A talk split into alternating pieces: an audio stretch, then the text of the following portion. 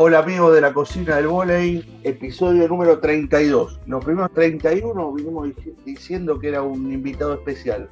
El 32 no le podíamos cerrar y este sí que es especial de verdad. Gustavo, ¿cómo andás? ¿Qué tal, Diego? Como decimos siempre, buen día, buenas tardes o buenas noches, porque esto lo que tiene de bueno es que cada uno lo puede escuchar a la hora que quiera. Y dicen que lo bueno tarda en llegar, pero hay recompensa. Lo estuvimos buscando, lo estuvimos corriendo, esperamos la mudanza, esperamos el cambio de equipo, esperamos la aclimatación y, llegó el mago de la selección argentina. Bienvenido Luciano de Checo a la cocina del y gracias por este rato, gracias por, la charla. Hola muchachos, ¿cómo andan? Buenas tardes para ustedes, eh, gracias por lo de mago y nada, encantado de recibir la invitación, así que nada, acá estoy para ustedes el tiempo que me necesiten. Nosotros, antes que comience Gustavo con el interrogatorio, siempre decimos que le, decimos que sepa para nosotros es, porque tenemos un, un enólogo, pero lo que pasa que no. El este Japón. Por eso, pero nuestro enólogo nos dijo que vos eras un blend guardado en barrica de roble francesa, canejado y va mejor. Eh, toda esa presentación, champán, el mejor vino, eh, está todo más, cachete, así que ya podemos arrancar. Lo tomo como motivación para mejorar.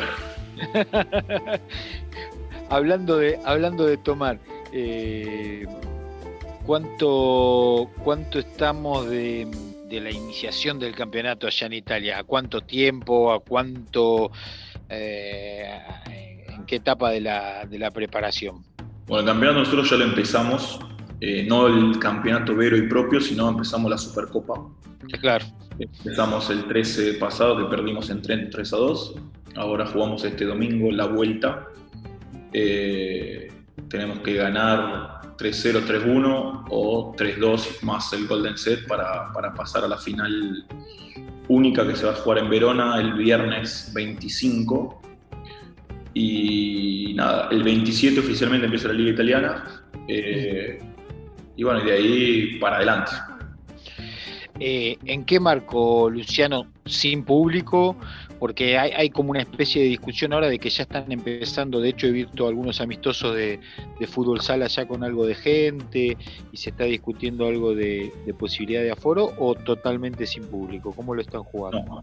por ahora el 30% de la capacidad, eh, pero por lo menos lo que respecta solamente a nosotros, entrarán 1.250 personas el domingo, eh, porque son cuestiones de la municipalidad. O sea, cada municipalidad de cada provincia decide y tiene el poder de decidir cuántas personas o cuántas no pueden entrar a un evento deportivo público y obviamente se hacen responsables dentro del protocolo y dentro de un montón de cosas que se tienen que hacer entonces, bueno, en algunas ciudades entran más, en algunas ciudades entran menos, depende también la capacidad del estadio. En este caso, nosotros tenemos 4.000 personas sentadas, entonces van a entrar 1.250, una persona cada 300 más o menos, calculándole. Entren todavía 1.500, así que eso depende mucho de la región, pero por ahora la idea es ir de menos a más, según dijeron en la Lega Palabolo, y bueno, ojalá que la veo dura, pero que vuelva todo a lo más normal posible y, cómo, y cómo está en general la situación allá en Italia, eh, cómo es el, clima en las calles, hay cuidado, la gente se cuida o ya hay como una más una cuestión más este, de, libre albedrío de la gente. No, mira, acá ya hay vida normal hace meses. Acá el 14 de septiembre empezaron las escuelas, eh, el 4 de septiembre empezaron los jardines de infantes, eh, está todo abierto como si fuera vida normal. Obviamente que las reglas para entrar a un lugar público que esté cerrado hay que usar la mascarita. Eh, pero después lo que es, bueno, esto es una ciudad balnearia, lo que es acá la pietonal y todo, está lleno de gente, todo el aire libre, no hay, hay asembleamiento solamente en movimiento, pero no, no, fijos, digamos, no hay lugares bailables, no hay bares, eh, solamente restaurantes que se reservan con por turnos, hay tres turnos, eh, a las 8, a las 9 y media, a las 10 y media. Y bueno, se renueve, todo se reserva y nada, pero todo lo otro hay bien normal, no digo al 100%, pero casi. pero bastante cercano a la, normalidad o a una nueva normalidad mientras esperamos el tema de la vacuna y, alguna cuestión así. Con lo cual se hace mucho más tranquilo para la cabeza, ¿verdad? Digamos, podés ponerte a, pensar en, retomar la vida y en, en, tus actividades, en, general vos y la gente, claro. Sí, lo que pasa es que eso, creo que esto va, va más allá de, del... Obviamente uno está contento por hacer lo que le gusta y, y, poder eh, continuar a, a, moverse, a jugar y empezar todo como si fuera normal, pero la realidad del mundo a hoy no es de lo mejor, entonces es muy difícil saber que capaz que empezamos y después se corta, o capaz que empezamos y después no sabemos cómo terminar. Eh, así que la verdad yo lo vivo día a día, vamos viendo qué pasa, eh, tratando de disfrutar cada momento, tanto deportivo como personal, y bueno, tratando obviamente de, de que mejore en el, en el futuro para todos, porque obviamente mi familia está en Argentina y allá no la están pasando bastante bien, así que seguramente un poco de pensamiento para, para aquel lado siempre, siempre hay. Claro, me imagino, y, y un poco perdóname, Diggy, no, que quería enganchar esto con algo que nos decía el, el Doc Locaso en, la charla que, tuvimos con él. Eh, es, real esto del día a día y es un poco también algo que, nos permite valorar eso, ¿no? Esa situación del día a día.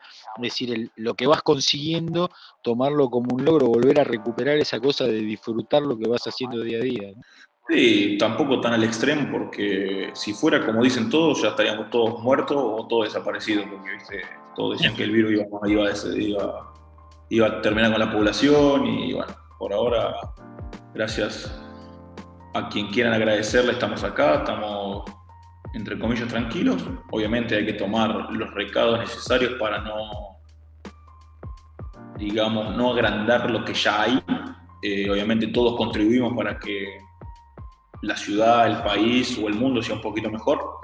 Y bueno, en este caso cada uno tiene que atenerse a, las circunstancias, así que bueno, no queda otra que acostumbrarse, adaptarse y como dije antes, ojalá que, que cada día mejore y, y, puedan buscarse mejores soluciones. Luciano, arrancaste de muy chiquito yéndote de tu casa y ahora estás con la, la vida de casado con Paula. ¿Cómo se lleva Luciano de Checo con la cocina? Mira, no, no me dejan entrar a la cocina solamente para, para agarrar agua y, otras cosas. Cuando estoy con Pablo, cuando estoy solo, como hoy, hoy me sobra comida del mediodía, así que obviamente como no se tira nada en esta casa, reutilicé y me terminé lo que había, lo que había comido hasta luego del mediodía. Así que, pero no tengo problema en la cocina, sinceramente, pero eh, tengo poco, digamos, eh, solamente para lavar los platos de vez en cuando eh, y, pocas otras cosas. Pero bueno, ahí no porque yo no quiera, sino porque no me dejan, así que me, tengo las consecuencias. ¿Cómo fueron los primeros años en, Bolívar y los años en Italia hasta que hasta que te acostumbraste? Porque me imagino que más grande le vas, le vas encontrando la vuelta, ¿no? Pero cuando eras chico, ¿cómo te arreglabas? Vea, siempre tuve la suerte de estar en lugares organizados y que casi siempre el almuerzo por lo menos lo teníamos cubierto con el equipo dentro de, de algunos restaurantes de convención o cosas así. En Bolívar sobre todo, bueno, vivíamos todos juntos cuando era el principio el plan de talento, entonces comíamos todos y cenábamos todos juntos a, a un mismo horario. Cuando vivía en Buenos Aires, eh, bueno, comíamos en los restaurantes convencionados del club o después las cenas se nos las arreglábamos, digamos y cuando empecé a vivir solo, sí, me cocinaba casi siempre a la noche porque era cuando más tiempo tenía. Al mediodía casi siempre iba siempre rápido, entonces trataba de comer o en el club o en algún restaurante o con algún compañero, algo rápido, sin, sin nada, sin que sea nada raro. Eh, pero sí, siempre fui bastante dado con, con, las cosas. Me gusta, obviamente, que la cocina se necesita tiempo, necesita que sea algo relajante y no algo que para hacerlo rápido y para, que, para irte a dormir, ¿no? Entonces, eh, trato de, las veces que he cocinado, que cocinaba, trataba de disfrutarlo, trataba de estar en compañía, no estar solo y, y no era tan malo. Pero bueno, no tuve mucho tiempo para mejorar tampoco. ¿Y el, la experiencia en Rusia cómo fue? Luciano, recuerdo que hablábamos y que por momentos se sufría por el frío, que no podía salir. ¿Cómo era esa, cómo fue ese año la convivencia, la cocina, o sea, todo lo, social, lo que, lo que está fuera del volei? Bueno, creo que los nueve meses de Rusia fueron los nueve meses que más cociné porque tenía tanto tiempo libre, a veces estaba tan encerrado que lo único que podía hacer era cocinar, así que me hacía tipo al desayuno panqueque, huevo revuelto, cosas así, al mediodía hacía pasta, a la noche cocinaba, hacía carne, hacía verduras y estaba todo el día tratando de mantener el tiempo porque había veces que estaba encerrado, no sé, 8, 9, 10 días en mi casa porque había tormenta de nieve y quedaba atrapado con otros vecinos, siempre en las calles que, que no paliaban o que bueno, había muchos problemas porque no paraba de nevar y creo que ese fue, digamos, el año que más cociné, en el cual disfruté de estar en casa, obviamente tenía nueve horas de diferencia con Argentina, eh, seis horas de diferencia con, con Italia, no podía hablar con mucha gente, así que bueno, me la di a aprender cosas nuevas. Pero sí, es durísimo porque vivís una cultura, una vida que, en Argentina, en Italia, en otros lugares de Europa se vive poco. Y bueno, nada, son todas cosas para aprender que, que se hacen tesoro y tratan de, de que te hagan un poco más fuerte para siempre lo que se viene. Luciano, eh, tuviste la suerte de de viajar bastante entre los equipos, entre la selección eh, y además seguramente le has agregado viajes a nivel personal. Eh, eh, ¿Cuál es tu vinculación con, la comida en los diferentes lugares? Es decir, ¿sos una persona que te gusta conocer cosas nuevas o, sos de los que van siempre al plato seguro, a lo que saben que les gusta? ¿Cómo te relacionas con eso? Y hasta y hasta los 25, 26 años iba siempre lo seguro. Fui siempre de comer poca verdura, de comer siempre las mismas cosas. Me tentaba todo lo que era lo dulce. Eh, y bueno, obviamente cuando sé, vas a un lugar que es all inclusive, es lo mejor que te puede pasar, porque ahí no le, no le, no le nada. Eh, pero nada, después un poco más de grande he aprendido y nada, ahora como más, eh, digamos, mixto últimamente estoy, no estoy comiendo carne, eh, así que no, ni carne ni pescado, así que estoy haciendo una dieta vegana. Y creo que bueno, me abrió también un mundo de conocer cosas nuevas, comer verduras, frutas que en mi vida había visto ni, conocido. Y, bueno, nada, todo te va a aprender como para, para ser siempre un poquito mejor. Escúchame, ¿y, ¿y, a qué se debió este cambio alimentario de elección pro? Eh, por gusto, por alguna cuestión eh, física de, mejoramiento físico? ¿Cómo, cómo, cómo elegiste este cambio de, eliminar las carnes de, tu, plan alimentario?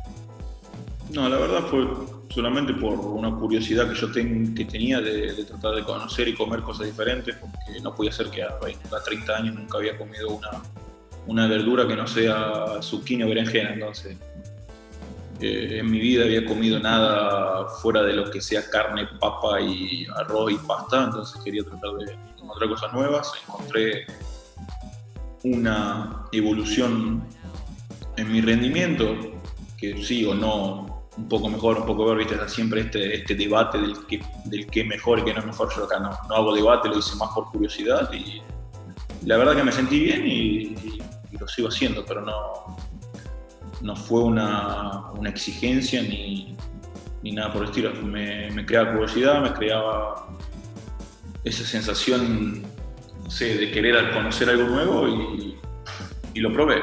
La verdad que abrió un poco mi mente y, traté de hacerlo. ¿Y cómo la llevas ahí en Italia? Porque en los 31 podcasts anteriores, creo que los 31 fue unánime que la mejor comida del mundo es Primero la italiana, segundo la española. Puedo decir que es verdad. Eh, bueno, estoy hace 12 años acá, así que creo que después de 11 años de haber comido pizza, pasta y todo lo que se puedan, lo que te habrán dicho todos los, demás, eh, hoy puedo decir que la comida italiana es de las mejores que he probado.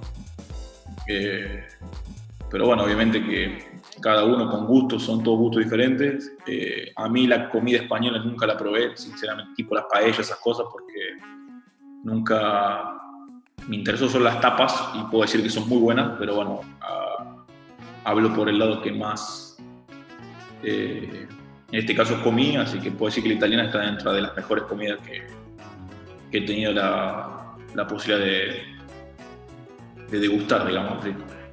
Que ahora cuando vuelvas a Santa Fe, eh, ¿vas a ir al quincho de chiquito o no? Hay que ver primero si vuelvo, después vemos qué hago. Pero a visitar a la familia, me imagino, eh, Ricardo debe querer llevar a ver algún partido ahí de la liga local de básquet. Y ojalá. La veo hoy, a hoy la veo dura volver a Argentina porque hay un montón de cosas que para uno que hace deporte son prohibitivas porque si siguen en fase 1, un montón de cosas complicadas, entonces hoy la verdad la veo muy dura de, en el breve de poder volver, pero sí, obviamente volver a, la familia, a ver la familia está siempre en las prioridades y bueno, ojalá que se mejore todo para, para volver a la normalidad y volver a hacer la vida que siempre hacíamos antes. ¿Cómo, cómo viviste eh, el cambio de, sociedad, el cambio de equipo? Eh, cómo, cómo, lo tomaste en, lo personal, no, no, no en tu relación con la sociedad, sino para vos. ¿Fue, fue ¿Es motivador? Eh, te, dieron, te renovaron las ganas o, para vos es igual, digamos, sentís la misma presión o no presión eh, vistiendo cualquier camiseta? No, la verdad tomé como una posibilidad de hacer algo nuevo. A 32 años quería tratar de, de prender de vuelta esa chispa un poquito más fuerte y tratar de, seguir luchando por, los objetivos personales y también grupales, en este caso con otro equipo, con otra camiseta. Eh, he dado todo los últimos seis años por, por, Perú, ya hemos conseguido títulos, hemos conseguido cosas importantes y creo que fue el momento justo para dar un paso al costado, para que venga gente nueva y puedan seguir con lo que uno empezó. Y bueno, a mí me toca también seguir los pasos de, de los que empezaron acá, con la presión se convive, con la presión se, aprende y con la presión se, se juega. Así que creo que lo importante es saber adaptarse, tratar de sacar el provecho y el máximo de uno mismo dentro de estas circunstancias y bueno, luchar siempre para, para estar en lo más alto. ¿Qué, ¿Cuáles son los objetivos del, del, equipo para este año? ¿Tienen, digamos, qué se plantearon? Ganar todo lo que se juegue. ¿Sí? Así que bueno, estamos recién empezando, tenemos la Supercopa de acá una semana, eh, después empieza la Liga, eh, la Champions League seguramente se juegue o no se juegue, el Mundial, el mundial de Clubes se canceló, así que eso hay que tacharlo. Y nada, tratar de estar al vértice de, las tres, cuatro competencias que, quedan y nada, tratar de, llegar al fondo de todas y, si es posible, eh, ganar. Y si no, bueno, tratar de igual dar lo mejor que se pueda este año como siempre y bueno, tratar de mejorar personalmente algunas cosas para poder meter al servicio también de la selección cuando, cuando me toque. Es que básicamente iba, iba orientada hacia ahí porque es un año, es un año raro, digamos, es un año donde eh, muchos hicieron reset en lo, en lo, físico y también en lo mental. y y eso puede llevar a un cambio de objetivo y cuando vos te planteas un objetivo como el que vos decías, ganar todo, pareciera ser que si después no ganas nada no, no sirve. Eh, entonces e, e, es, como vos me decías, convivir con la presión, pero si, si la cuestión de si y gano todo y después no gana nada, digo, en función de un montón de cosas que se están viviendo que pareciera que eh, el esfuerzo por intentarlo a veces no sirve. Digo, ¿no? Eh, eh, esa es la, digo, a mí me dio este año que, que uno pudo parar y pudo también rever algunas cosas, mirar y mirar para atrás y decir, bueno, sí, está bien, por ahí no construí no llegué a donde quería, pero ¿y todo lo que hice cuánto vale? E, e, esa era la, digamos, hacia ahí va orientada un poco la pregunta. Y depende, depende si lo que vos hiciste te alcanza o no te alcanza para, para hacer, satisfacer las necesidades, en este caso tuyas personales o no. Acá el ganar es una consecuencia de lo que se hace día a día. Nosotros empezamos la preparación el 10 de julio, tuvimos nueve semanas de entrenamiento y, y nada, entrenamos desde el primer día cero hasta hasta hoy, hasta hace un par de horas, con la mentalidad de, ir siempre al vértice, al vértice de todo. Sabemos que se puede perder, obviamente, en el deporte se pierde más de lo que se gana, así que perder vamos a perder. ¿Cuánto vamos a perder? No sé, ¿en qué situaciones vamos a perder? Tampoco, pero lo que cuenta es la mentalidad y que las 14 personas que están adentro de la cancha, más los 8 personas de staff, más toda la sociedad y todos los, hinchas en este caso, sepan que nosotros queremos llegar allá arriba después. jugamos contra equipos que van a querer lo mismo, jugamos contra jugadores que, que tienen talento y, y nivel para, para hacer que sus equipos lleguen allá arriba, entonces la competencia es dura, pero bueno. Siempre arriba llegan, llegan pocos, casi siempre son los mismos, y estar ahí y mantenerse ahí es siempre la parte más complicada. Iniciaste recién en, tu anterior respuesta el, tema de la selección nacional y también y también el anterior a, esa la situación complicada que vimos en la Argentina, donde digamos, prácticamente no sabemos si va a haber liga, en qué condiciones va a haber liga, hay un éxodo importante de jugadores. Eh, ¿Cuál es tu mirada hacia, hacia eso, hacia el colectivo de la selección nacional y hacia, y hacia la lógica emigración de jugadores que necesitan eh, trabajar y ganar su salario para, para poder seguir evolucionando? No, con la selección estamos en contacto con, con el cuerpo técnico. Hoy, por ejemplo, hablé con Horacio Leo eh, y nada, nos mantenemos en contacto. Sabemos que nuestra situación de la selección va a depender mucho de la situación del país. Obviamente, si sigue así el tema de la pandemia y todas estas cosas, en Argentina no se va a poder jugar la World League, no se va a poder entrenar, así que buscarán lugares fuera del país para que podamos hacer nuestra preparación para Tokio, si es que obviamente las Olimpiadas se, se realizan. Eh, y eso por una parte. Por otra parte, de la liga creo que todos tienen pensamientos eh, adversos o lo ven como algo negativo que muchos jugadores se vayan de Argentina, pero eh, la pregunta es ¿por qué no? ¿Vos, ¿Qué le hace mal a la, liga que muchos jugadores que esa liga dio fruto se vayan a probar o a, tener, digamos, nuevas aventuras? No, no, no, entiendo el por qué el mal. Obviamente que yo lo veo desde el punto de vista del jugador. Si te tengo que hablar, de hablar desde el punto de vista dirigencial, Hoy estamos a 17 de septiembre. Hay tres equipos eh, anotados en la liga, 11 invitaciones, ninguna aceptada. No se sabe cuándo se va a empezar, en qué condiciones se va a empezar. Muchas provincias están en fase 1, muchas provincias no se pueden entrenar, muchas provincias no saben ni siquiera presentar un protocolo para poder eh, realizar eh, actividades deportivas. Entonces, la pregunta mía es, ¿por qué no se podían ir estos chicos?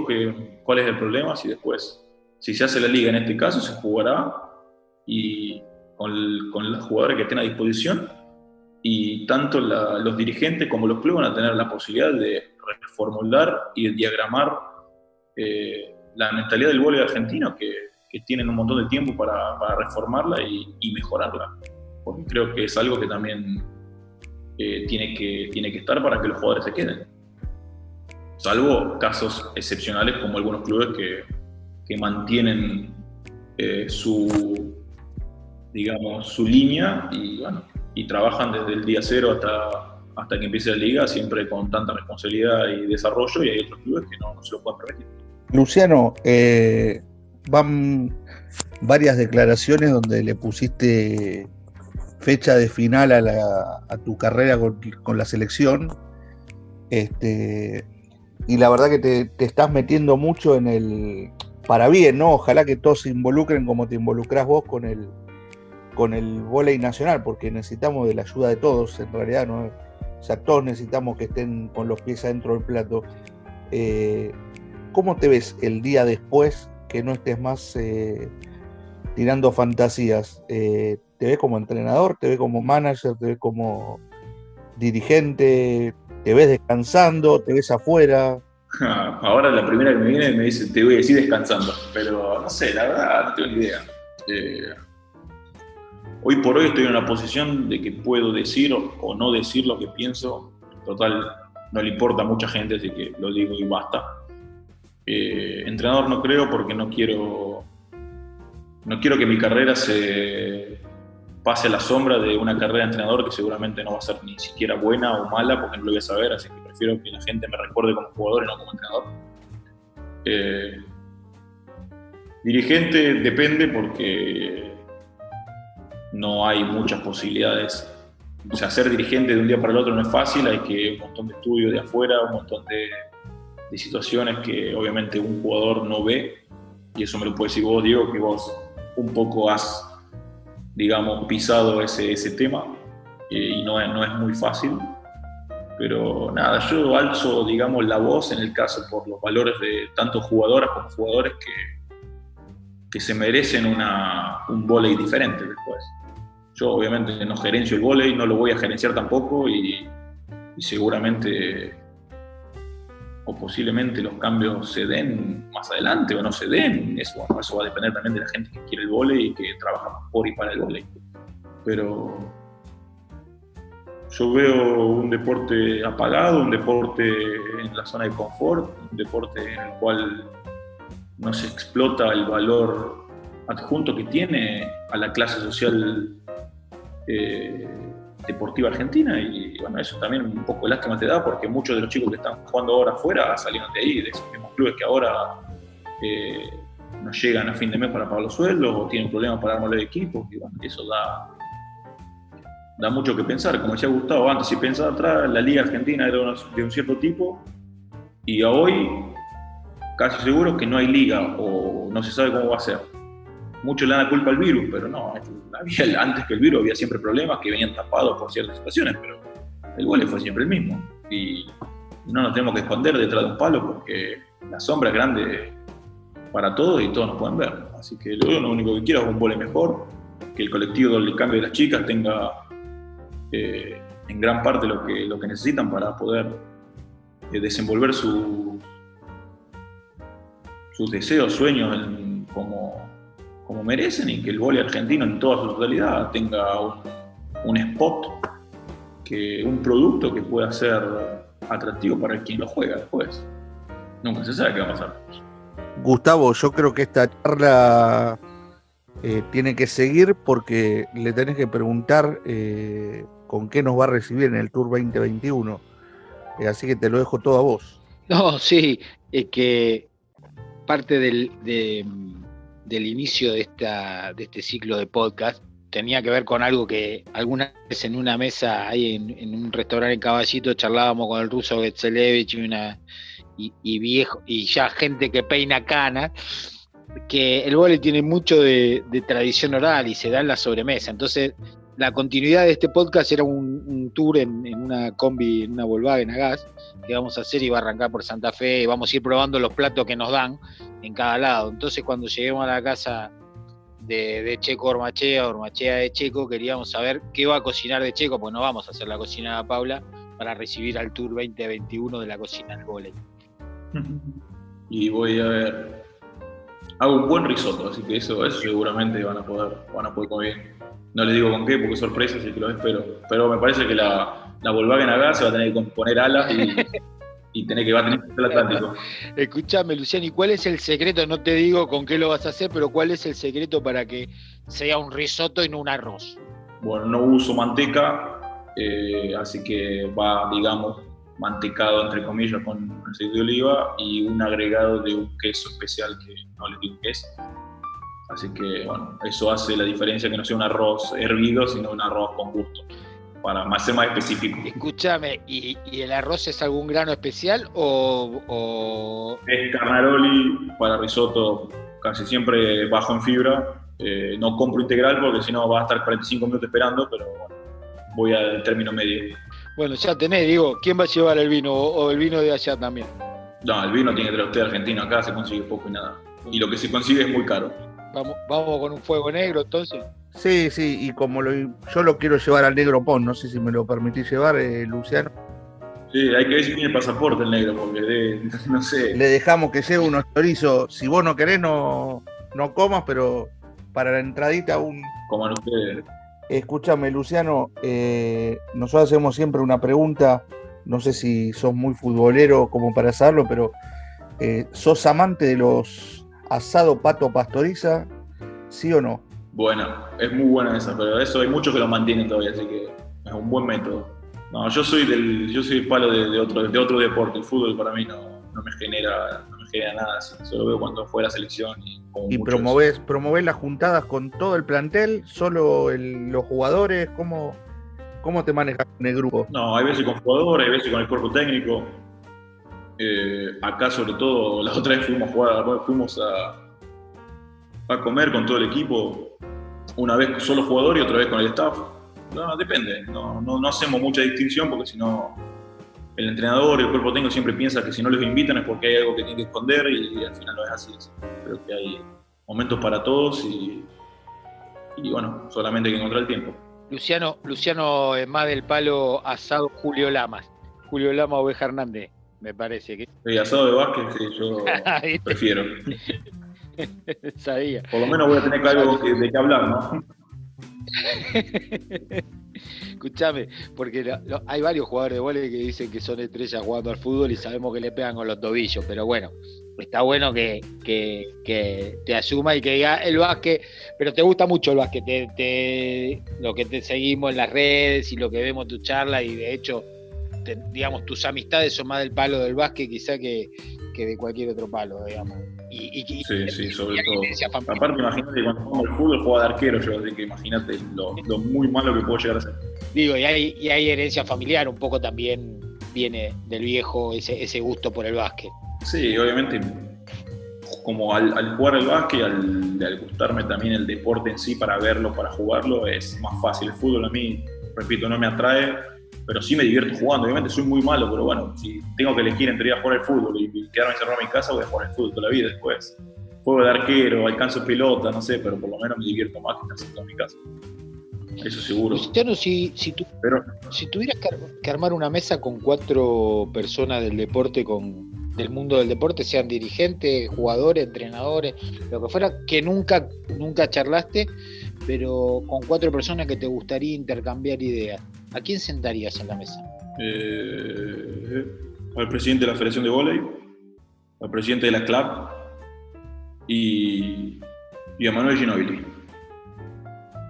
Con todos comí, pero podría decirle cosas que no he dicho, así que creo que sería una buena mesa. Ahí sí habría sobremesa también. Me sorprendiste. El, con lo que decís vos siempre en las declaraciones, eh, yo creo que los grandes cambios se dieron, Luciano, cuando los jugadores se terminaron de involucrar, ¿no? En el básquet, en, varios deportes. Este, por eso, bienvenida la, eh, que vos te involucres porque no sos uno más, sos uno de los mejores. Estás hace varios años entre los dos armadores, tres armadores, cinco mejores armadores del mundo, estás en los mejores equipos del mundo, o sea, eh, sos una figura que no es para desaprovechar. Entonces, bienvenido sea. Eh, y, por ahí eh, hay veces que se peca de, no, de no exprimirte más. Por esa es la crítica primera que yo hago con, con la fase dirigencial. O sea, hay que aprovechar a los a lo de Checo, a los Conte, a los Solé, que están en los mejores clubes del mundo y tomar las experiencias. Obviamente que después vas a tener este vas a tener este cosas de infraestructura que no se pueden hacer. Pero ¿cómo no los vas a escuchar? Sí, más allá de eso, yo creo que siendo jugador tampoco me o por mucho tiempo nunca me di el lujo de querer hablar porque siempre yo tengo ese respeto al dirigente, al entrenador, a las que están por arriba de mi persona en, en temas, digamos, de laborales, o sea que no me puedo permitir de decirle cómo o hacer su laburo o cómo pensar, ¿no? Yo solamente digo lo que pienso dentro de mi punto de vista como jugador. Obviamente yo no soy dirigente, no soy entrenador, no soy el presidente de nada, solamente me animé a decir lo que pienso y creo que, que los datos o lo que ha pasado últimamente me, inconscientemente me dio la razón. Así que lo único que, que, quiero, como dije antes, es que todos tengamos el vóley que todos soñamos porque sí, infraestructuralmente no tenemos wow cosas, pero tenemos un montón de cosas que otros países no tienen. Sobre todo las ganas, sobre todo la gente que quiere jugar el vóley, sobre todo eh, gente que apoya también el deporte. Los clubes. Creo que ya con eso alcanza como para hacer un montón y infinidad de cosas. Digo, decía que tenemos los clubes, ¿no? No sé cuántos países en el mundo tienen la cantidad de clubes produciendo jugadores de vóley que hay y jugadoras. Mira, te voy a decir que acá en Italia tiene la mejor liga del mundo y no hay clubes. Por eso te digo, es increíble. Así que no, no hace falta buscar la excusa, sino hace falta crear ideas, tratar de realizarlas. Obviamente va a tomar tiempo. Ahora con todo este tiempo muerto que hemos tenido, lo mejor que puede hacer es uno reflexionar y ver cómo se puede mejorar. y no quedarse en la zona de confort. Eso hicimos todo en la cuarentena, todos aprendimos algo, individualmente. Pero que esto, lo, como lo puede ser uno, lo pueden hacer todos. Bueno, ahí no, nos contabas, Luciano, las, los invitados, linda mesita para, para debatir y para construir, ¿no? Como te decía antes, que estén los jugadores involucrados. Que, eh, yo, yo pregunto siempre, porque eh, la verdad es que no se me ocurre, o sea, viví eh, el volei post mundial 82, viví el volei post mundial, post panamericano, post Juegos Olímpicos de Seúl, viví el volei post medalla de oro de los Panamericanos Mar de Plata, siempre hay algo que no, que no termina de engranar o, que nos miramos a la cara diciendo otra vez perdimos una oportunidad.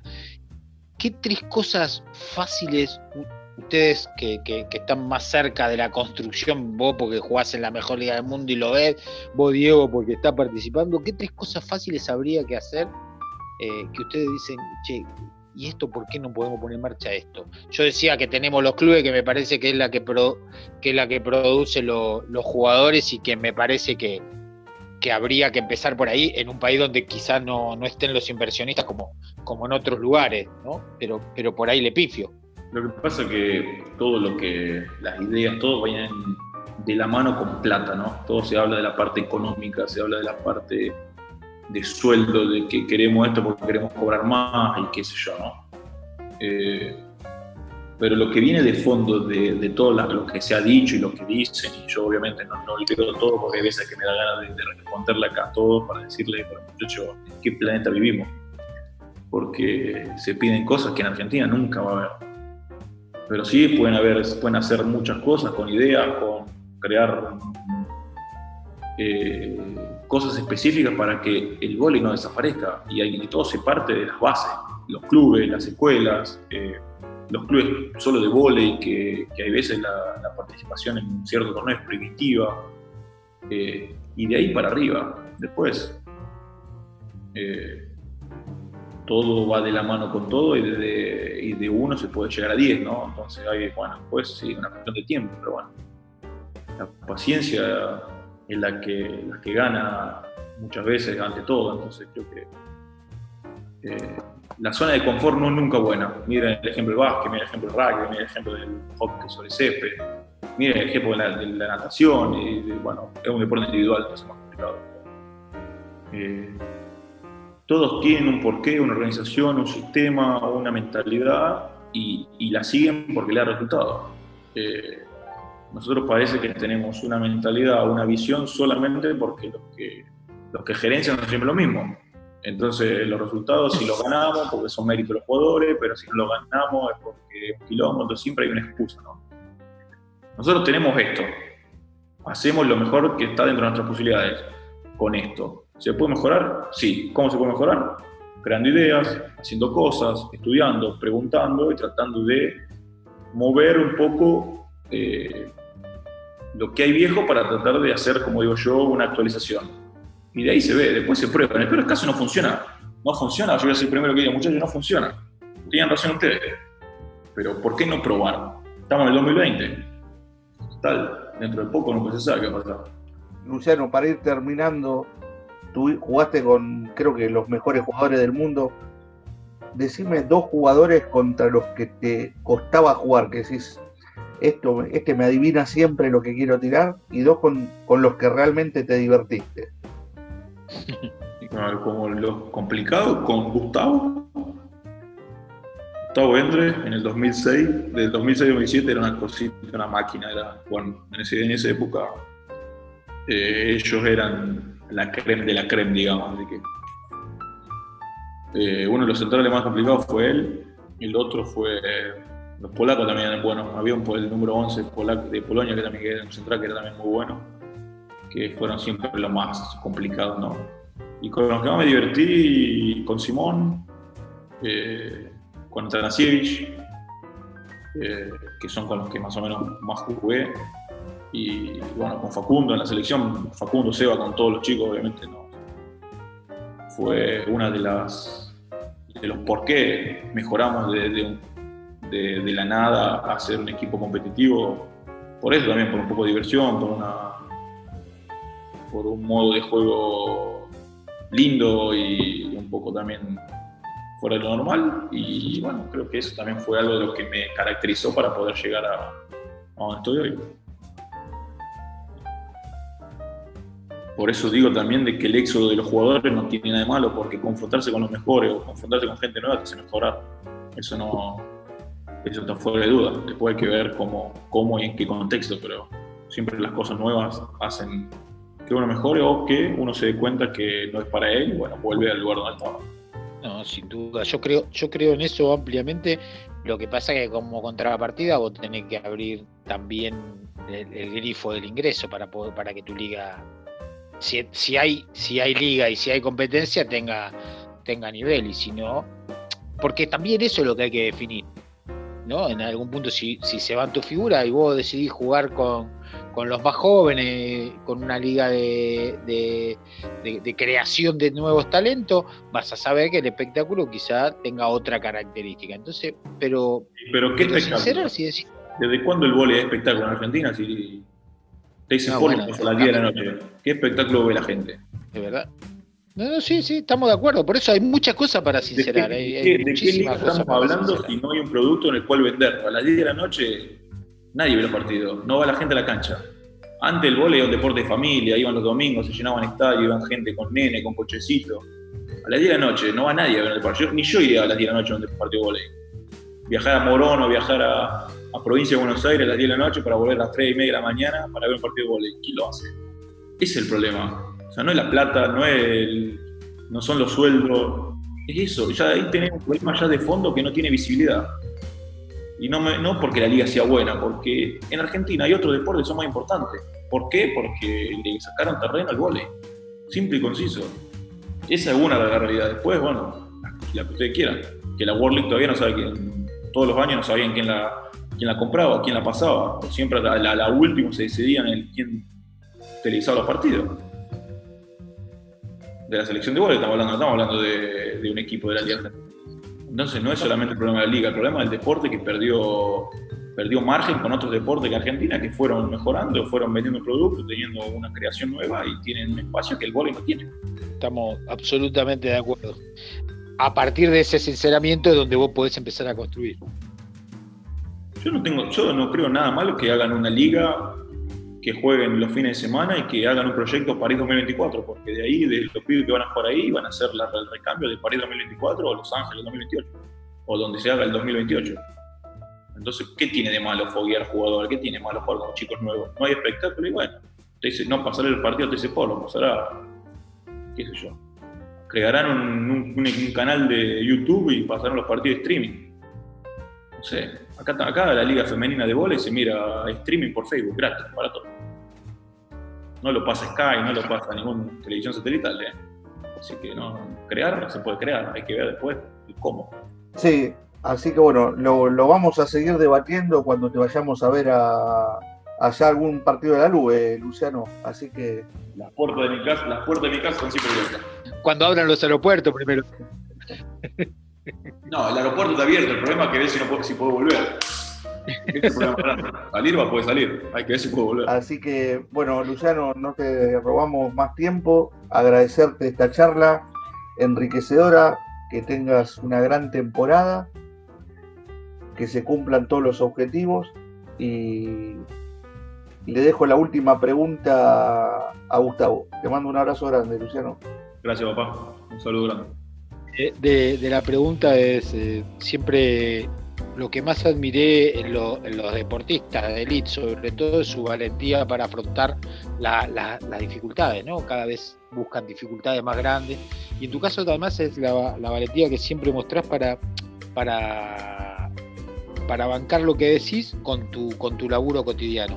Porque volver a la selección, porque darle una mano a lo, a lo nuevo, porque, sostener el, el nivel y, y mejorarlo año a año ha hecho eh, crecer mucho a la selección. Entonces ese crecimiento que también pedí del volei es lo que vos le vas dando a la selección. Eso, desde mi lado como, como admirador del deporte y como este, eso, un espectador, un, un, fanático, más que, más que periodista o más que cualquier otra cosa, eh, es lo que yo te voy a agradecer. Y la última pregunta es eh, la que hacemos siempre. ¿Qué no puede faltar en la cocina de Luciano de Checo?